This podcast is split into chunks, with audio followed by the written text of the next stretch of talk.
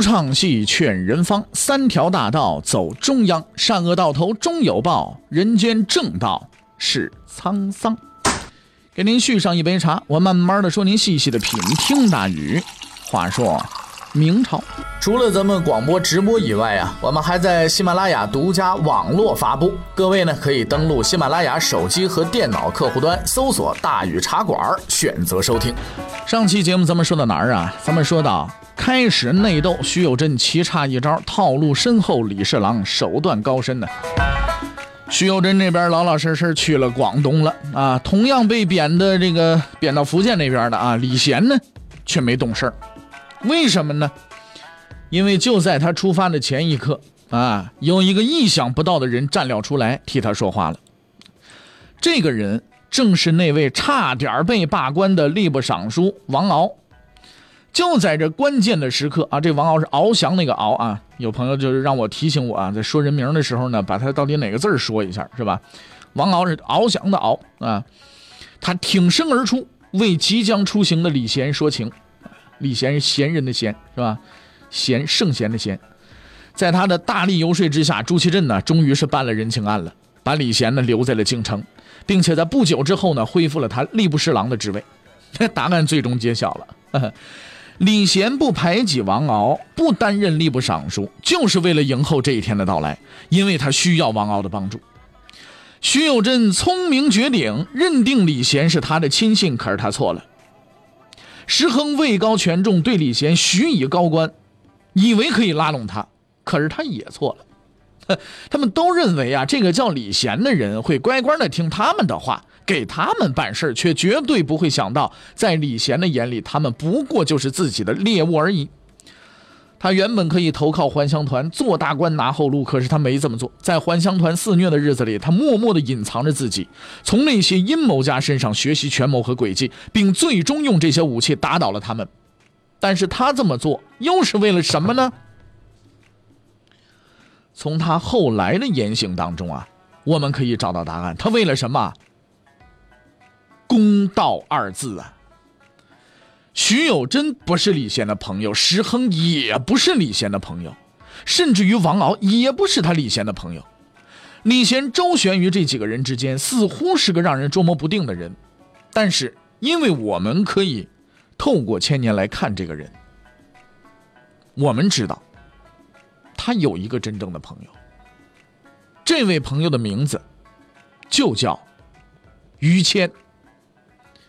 事实上，李贤和于谦的交往，并不是说朋友就一块喝酒吃肉，而且李贤和于谦之间也有政治分歧。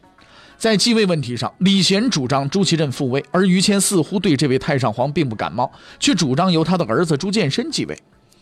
因为有着不同的政治见解，两个人关系一度是比较冷淡的。但在那场轰轰烈烈的北京保卫战当中，李贤彻底被这个挺身而出拯救国家危亡的人所折服。他的勇气和顽强、清正与廉洁，给李贤留下了深刻的印象。混迹官场多年的李贤被打动了，他第一次认识到，在这个污秽的地方，还有像于谦这样勇于任事、刚正不阿的人。但是转瞬之间，风云突变，那群不知所谓的投机者，就是还乡团，一下子冒了出来，把朝政搞得乌烟瘴气，还冤杀了为国家耗尽了心力的于谦呢。在于谦被杀的那一天，李贤做出了他人生中的一个重要决定，他要为这个国家付出一切，鞠躬尽瘁。那个人，他要给这个人讨回公道。他并没有像我们平常想的，我要给这个人讨回公道，我就要站在大街上拦御轿，我就要上京告御状，并没有这样，没有公开站出来反对那些人的恶行，因为他知道这都没有用。要想战胜那些奸邪小人，必须比他们更狡诈、更有权谋。他静静地隐藏着自己，细心观察着对手的动向，利用他们之间的矛盾，把他们一一的击破。在这样险恶的环境中，他逐渐变得成熟机敏。虽然也曾历经艰险，身陷不测之地，但他始终没有放弃过自己的信念。现在他终于除掉了徐有贞，接下来该是第二个人了。俗话讲“风水轮流转，明年到你家”呀。对这句话，徐有贞应该是深有体会。就在四月前，他得势之时，把于谦关进监狱，仍不罢休，一定要置其于死地。但他绝对没料到，现在这一情况竟然原封不动套在了他身上。他已经万念俱灰了，只想去广东当一扶贫干部就得了。可是石亨却坚持认为不行，囚犯的身份更适合这位仁兄，于是又发动言官弹劾徐有贞，而且每天都到朱祁镇面前去闹去。朱祁镇被他烦得不行了，加上他本人呢也确实讨厌徐有贞，连夜派人把正在路上徐有贞给逮回来了。二进宫的徐有贞苦不堪言呐，他又一次回到了熟悉的地方，锦衣卫遭遇啊。并且倾情一出演了《监狱风云》第二百六十五部啊，在这里呢，他与那些个态度和蔼的看守们又重逢了。每天住在潮湿的房间里，吃着没变的牢饭，估计还吃了不少闷棍，是吧？唉，整日以泪洗面呐。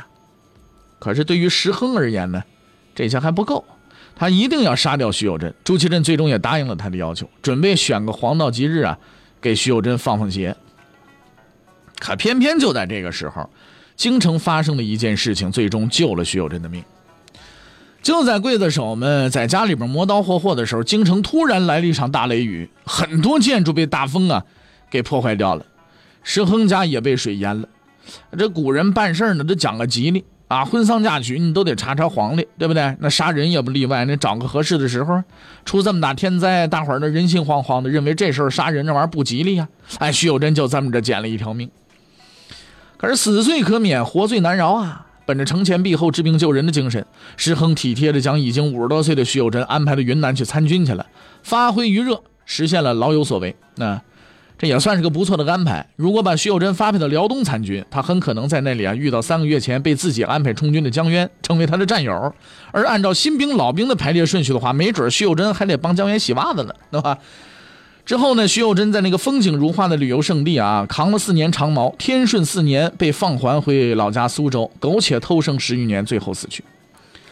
徐有贞宣德八年的进士，混迹官场十六年，毫无成就。正统十四年，因为说错一句话被人取笑嘲弄，隐姓埋名七年。天顺元年元月，投机成功，飞扬跋扈，冤杀于谦。四个月后被关入监狱。免死充军云南，最后回到故乡，在人们的鄙视和谩骂中死去。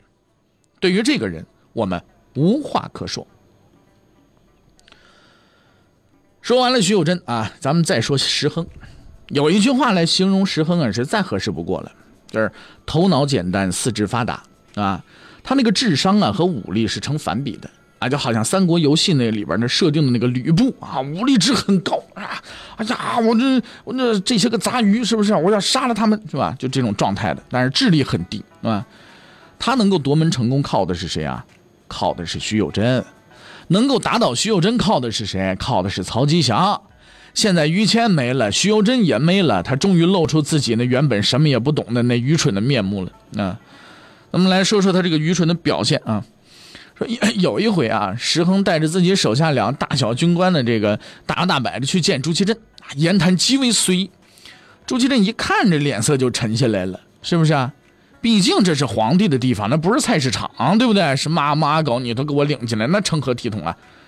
他就生气的就问这个石亨啊，你带你这俩是是什么人？进来干什么来了？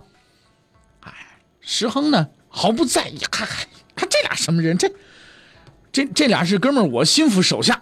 啊！希望皇上你提拔他们。朱祁镇这个忍耐几乎已经快到极限了，但还是耐性子说：“说这事儿不急啊，改日再说，好吧？”下面让人领出去。石恒就问：“那不行啊！我今天带他们来，我都跟他们说好了，你今天就能提拔。皇上，你今天就批准吧。”石恒冷冷的看了这个朱祁镇啊，冷冷看了石恒一眼，啊，行的话行，你说今天就今天吧，啊，答应他要求。但是这个愤怒的种子已经深深的埋下了。后来有一天，石亨的侄子石彪镇守大同，有一次带兵出去巡视呢，遇到一群瓦剌人，不管三七二十一，上去就砍，结果砍死对方啊，呃几十人。回来之后灵机一动，向上报说大同大捷呀，哎打胜仗了。石亨也以此为资本，反复的吹嘘。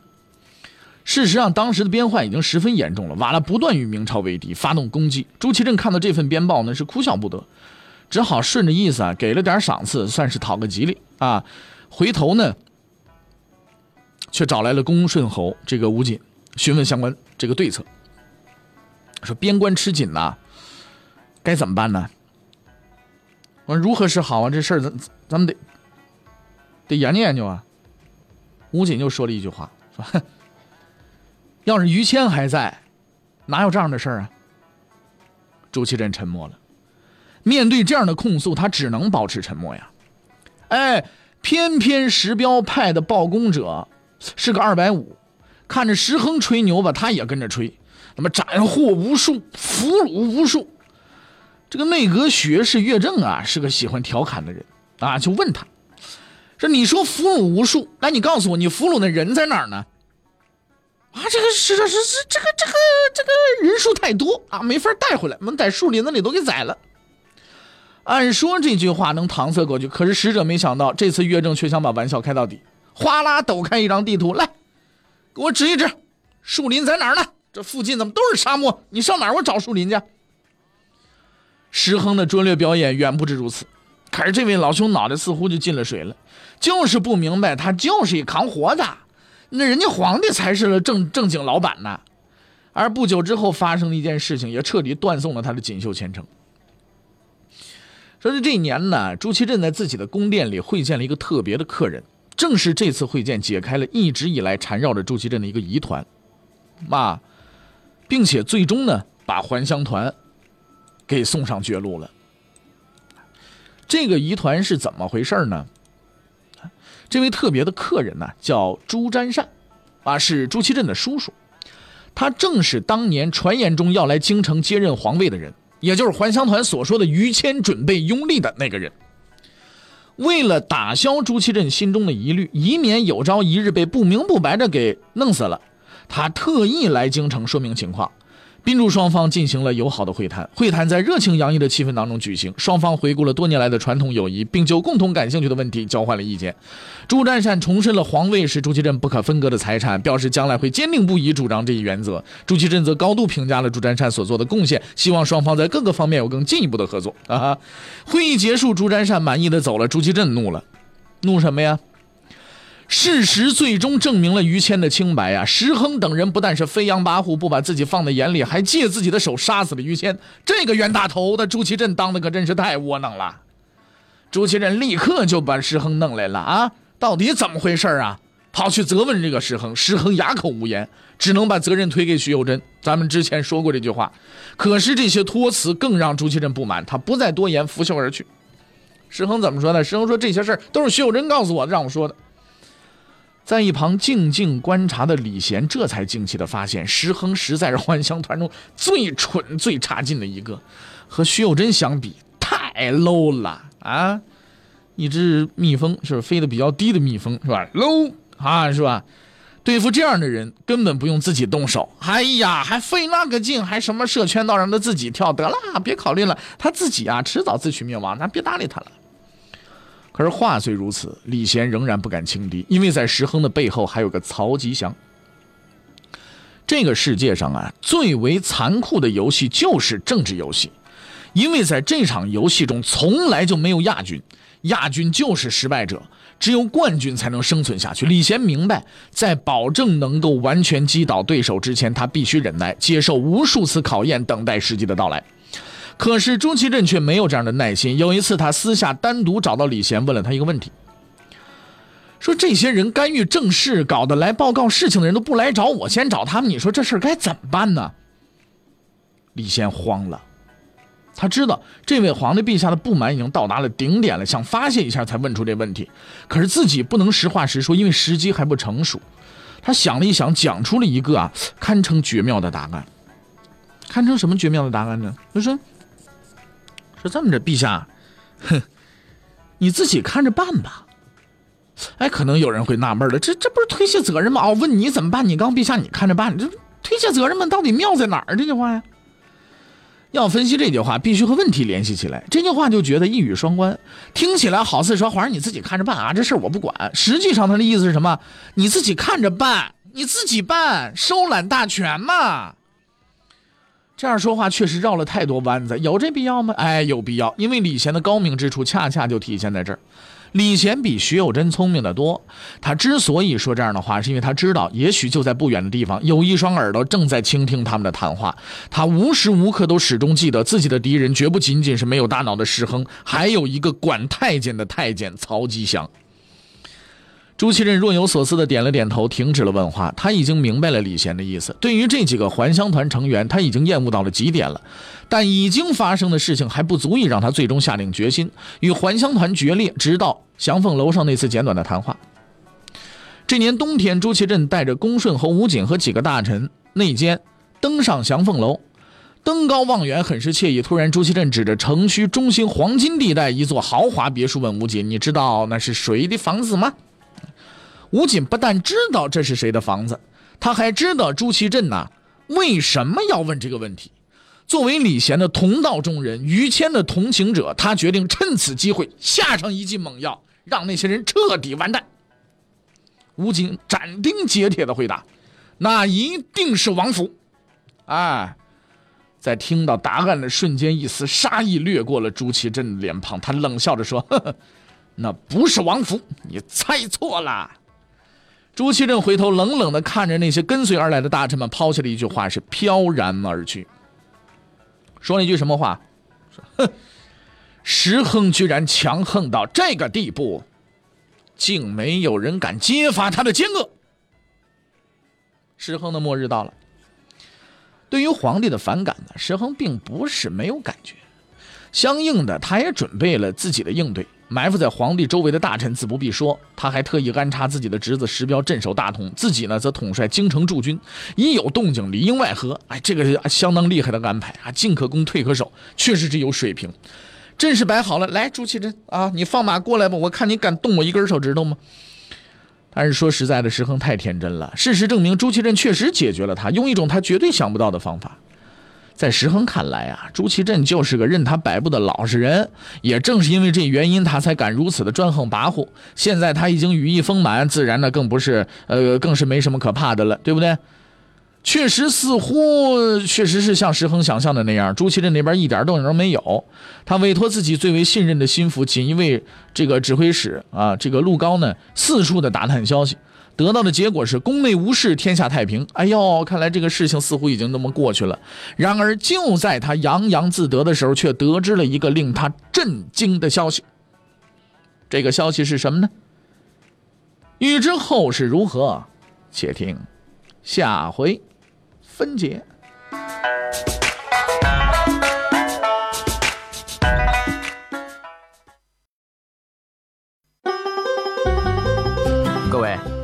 你想跟大禹交流吗？你想跟大禹辩论吗？你想给大禹指出错误吗？来微信吧，微信搜索订阅号“大禹茶馆”，哎，就能实现了。记住啊，宇是宇宙的宇。